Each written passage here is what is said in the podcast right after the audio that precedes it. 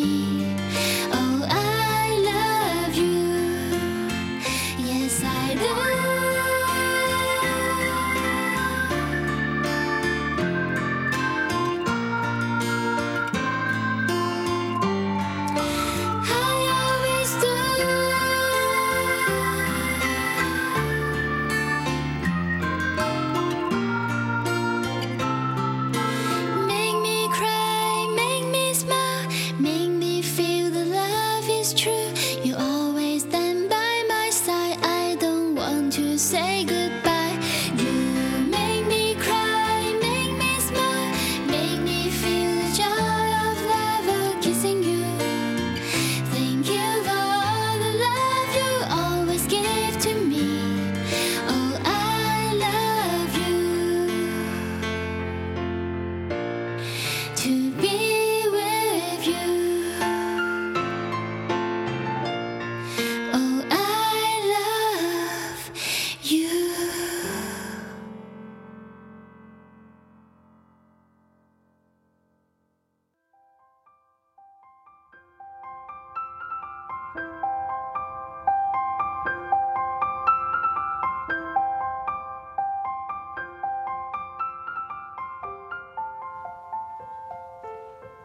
传说呢，世间的一切生灵皆可以修炼成仙，而猫呢，它自然也在其中。每每修炼二十年，猫它就会多长出一条尾巴。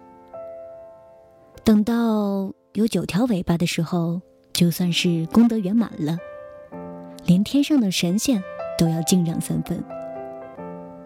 可是啊。这第九条尾巴却是极难修炼到的。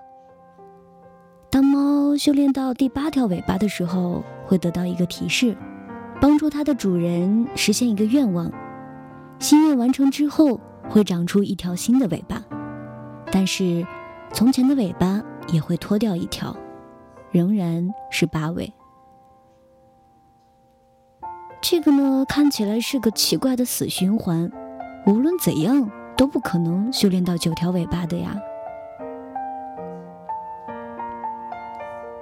然而，有一只很虔诚的猫，它已经修炼了不知道几百年，也不知道帮多少人实现了愿望，但是仍然是八条尾巴。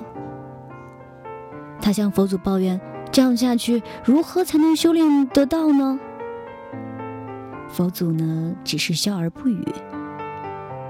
他只得继续修炼。有一天，当他在暴风雨中回到他藏身的村庄的时候，遇到了一个少年。他被狼群围攻，以他的造化，当然不费吹灰之力的就赶走了狼群，救下了这个少年。之后，他发现这个少年是他第一位主人的后代。按照规矩呢，他需要帮少年完成一个愿望，然后脱落一条尾巴，再长出一条新的尾巴，继续他的死循环。少年呀，当然是欣喜若狂的呀。九尾猫的传说是当地不知道流传了多少年，而自己真的是何其有幸啊！竟然成为了八尾猫的主人，还有一个不论多奢侈都能够实现的愿望。八尾猫就问：“少年呀，少年，你的心愿是什么呢？”少年一时之间竟然回答不出来，于是八尾猫变化成一只普通的猫咪。暂且跟着少年回到了他家。在之后的几天里，少年都小心翼翼地和八尾猫相处着。他发现，八尾猫的眼神里除了看透世事的淡然之外，竟然还有些许悲哀。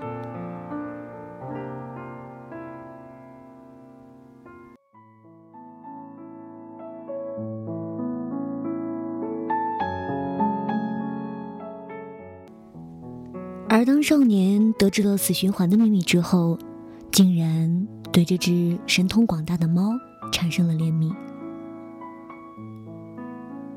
终于有一天，八尾猫待得不耐烦了，便问少年：“到底有什么愿望呀？”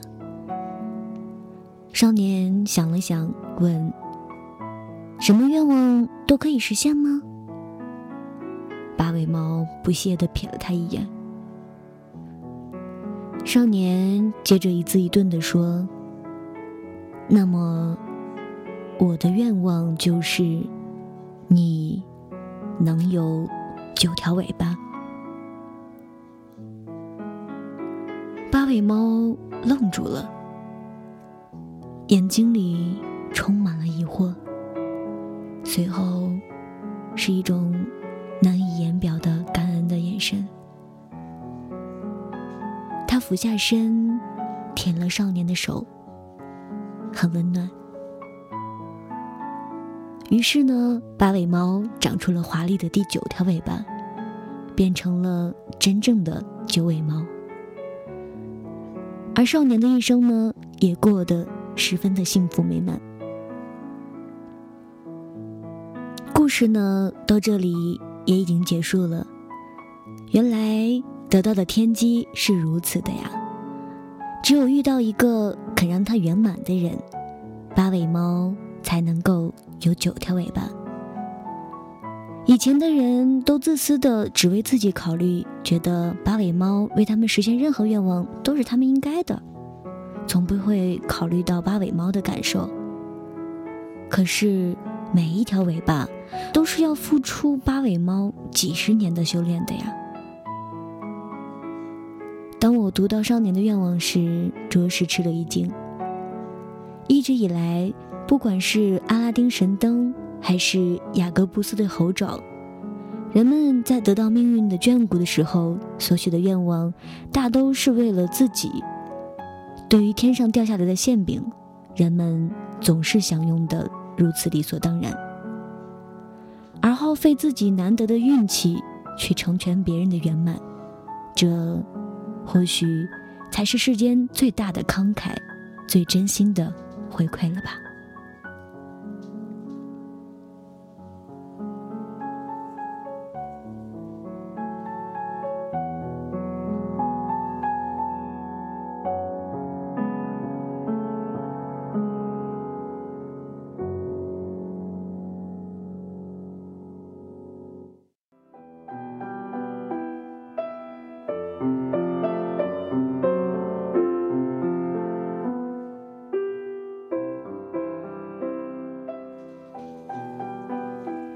好的，到这里呢，我们今天的故事也已经讲完了，也就是说，我们的节目也要到此告一段落了。不知道阿月讲的故事有没有温暖到你呢？只希望有阿月的陪伴，你的这个冬天不再那么的寒冷。在节目的最后呢，阿月想打个小广告。的粉丝交流群的号码呢，已经在我们的节目上方。也希望呢，想要跟阿月私下里聊一聊的朋友，或者说是有好的故事想要分享给阿月的同学们，可以加一下，和阿月一起聊一聊吧。阿月期待你的互动。这里依然是阿月，在美丽的西北小江南，跟您说晚安。